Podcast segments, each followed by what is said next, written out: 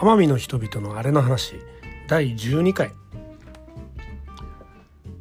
この間新聞社の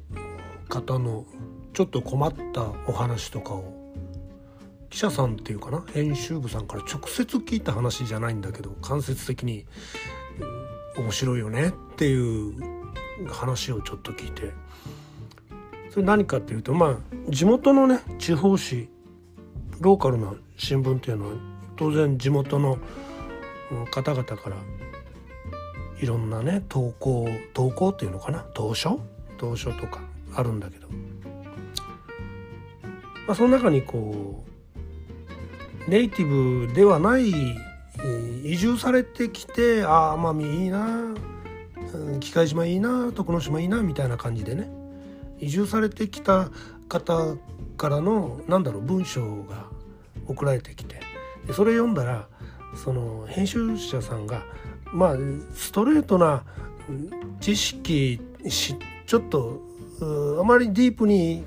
探ってない知識を表面だけの印象そのまま感想はって書かれてるから本人悪気はないんだろうけどこのまま掲載しちゃうとこの方結構バッシング受けちゃうぞみたいな 感じのもあったりするそうですね。なんか難しいですね。その愛情交換というか愛情表現というか。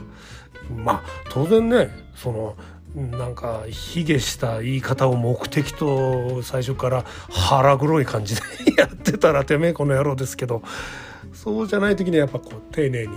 説明する必要があったり赤ペン入れたりとか本人に納得していただいたりとか、まあ、結構な作業ですね大変ですね。まあうん、でもそこがまた地元紙っていうかローカルの新聞のいいとこですよね。こう、うん、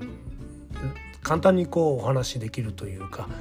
うん、親近感を持ってすぐ近く隣にいる新聞っていう感じがあっていいですよね。まあ、全国的にねこううん、ウェブ情報っていうのかな？あのネット上の新聞とかが情報誌とかがどんどんどんどん出てるから全国紙っていうのがどんどん、うん、購買部数がどんどん減っているそうですね。うん、ところが地方紙っていうのは大事な支えになってるんじゃないかなと思って。まあその辺から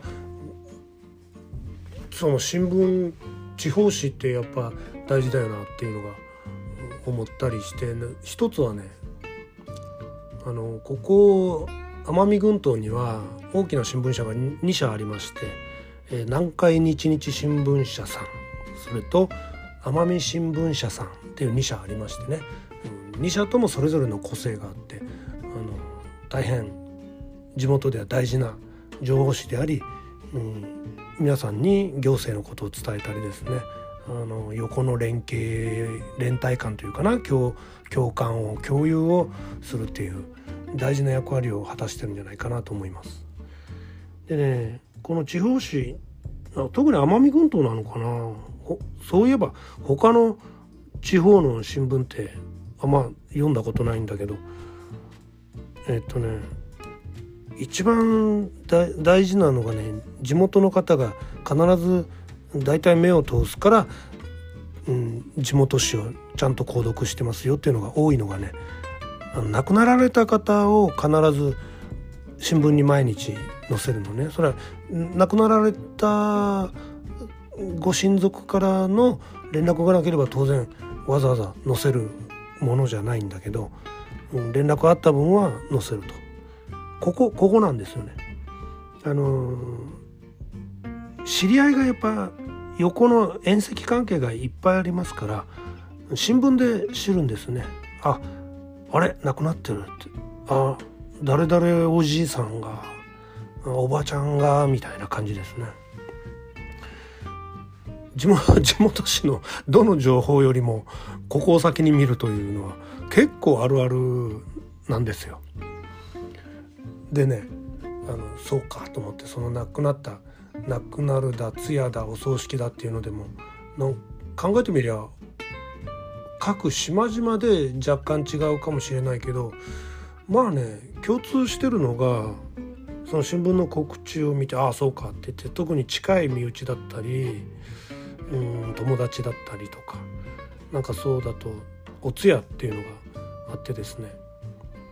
うんまあお通夜って普通どうなんだろう。当該の方が考えるのはやっぱ粛々とみたいな感じでね個人を忍んでみたいな感じで、うん、献杯するにしてもちょっとだけ献杯して、うん、長くいてもどうなのかな？20分とか30分ぐらいそこの辺で個人を忍ぶような会話があちこちで聞こえるんでしょうね。ところがね奄美群島の通夜っていうのはねちょっとした懇親会 懇親会になりますね。あのー、特に友人関係というのかな自分の友達のご両親が亡くなられたりするっていうのはまあまあ、うん、一番パターンとして多いんだけどそういう時はね大体その友人関係うん親父さんおふくろさんを亡くした喪主さんって言ったらいいのか喪主さんだったり長男長女だったりその子供さんの友達友達関係っていうのは大体久しぶりに会う懇親会みたいな感じになりますね。これ一つはね、まあ、伝統的に伝統？伝統って言ったらいいのかな？そう習慣だな。習慣的にずっとそういうふうにしてきたからっていうのがあるんだけどまあ一つ大きいのはやっぱりその残された家族の皆さんとかを、うん、ちゃんとこう応援する思いっていうのかな。まあ、うん、親父亡くなったけど、うん、まあ頑張れよみたいなねそういう思いそれそれを込めてこうあまりこう、うん、寂しさに落ち込まないようにという思いもあってそれがだんだんこう、うん、元気つけてる間に、うん、お酒も入ってるんでだんだんこう盛り上がっていくという、まあ、それがねただただやっぱねあの居酒屋とかホテルでの懇親会とは当然全然違うんでちゃんとこうセーブしなセーブしながら爆笑するという、礼儀礼儀を持った、うん、懇親会っていう言い方になるけどこれはこれでなんか素敵なんですよね。でふと墓前を見ると涙がねやっぱしみじみと出てきたりとかしたり特に近い存在だとね、うん、なんかしみじみとくるんでまたさらにこう笑いに変えてっていうそういう感じがありますよね。ただ最近ここ2年ぐらいかな。2年3年うんコロナの影響でねそういうこともう控えてくださいみたいな感じになっちゃってるんでうんそういうお通夜もなかなか少なくなりましたけどね、うん、もう家族だけで済まさせていただきましたという報告が、うん、前日した地方紙の新聞にそうやって報告が載るっていうのも、う、かなり多くなりましたね。まあそれはそれでなんかちょっと寂しいなと思いながらだけど寂しいなっていうのはその飲みたいのにっていう意味ではなくねやっぱり個人を忍びながらそう、大変だったなみたいなことを言いながら、笑って、うん、残されたご家族を励ますみたいなそのあの雰囲気っていうのはなかなかいい感じがするんですけどね。まあ徐々には回復していくんでしょうけど。でそのお通夜はお通夜から大体お葬式とかあのー、なんだろう仮装とかさそういうので、うん、なんか真面目にやっててるんだけどどっかでミスして笑っちゃいけないところを必死になって笑うのこらえたりするシーンとかも 結構あるんですよね。俺はよくありますね。うんあの名前出しちゃいけねえけどあのどっかのね、うん、ある宗教のやり方にのっとったお葬式があったんだけどその、うん、宗教の、うん、唱えるお念仏のリズムに合わせていつの間にか、こうライブを聴いてるがごとく膝がリズムを取ってた隣にいたやつが こういて「おいおい!」って「おい!」ってちっちゃいちっちゃいこう本人にだけ聞こえる声で「何ノリノリなんだよ」とか言って本人も「あっ!」って言って一生懸命笑いをこらえてたっていうのもあったんですけどね。うん、でねそのそういう奄美のその熱い人たちの、あのお葬式とか仮装にまつわる話でそういえばとんでもないおもろい話を俺持ってんなと思ってあのそれを思い出したんだけどそれねこの間あの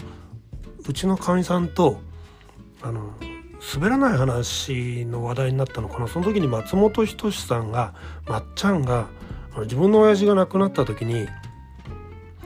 あのおふくろがなんか仮装前だったと思うんだけど仮装のこうスーって中に入っていく直前だった。ああこれから焼かれるねみたいなそんな感じの時に、うん、お母ちゃんが、うん、じゃあねみたいな感じでお父ちゃんのこう顔顔をねちょっとこう触ろう触りに行ったんらしいんだよな。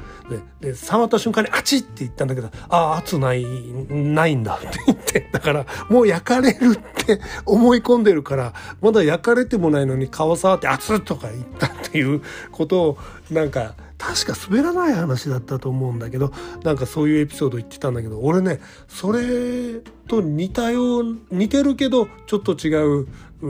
エピソードを露骨にその場にいたことがあってそれ何かっていうとね俺俺のね親友がね亡くなったのね。あの森山君っていうのがもう15年ぐらい前になるかな、うん、それぐらい前に早くにして他界したんだけど、うん、こいつのまあ通夜もさっき言ったようにもうそれはもうね、うん、泣きながら全員笑ってる必死になって笑いながら爆笑してっていう感じの通夜だったんだけどでお葬式の日があってお葬式はちゃんと粛々とみんなで終わる感じなんだけどね。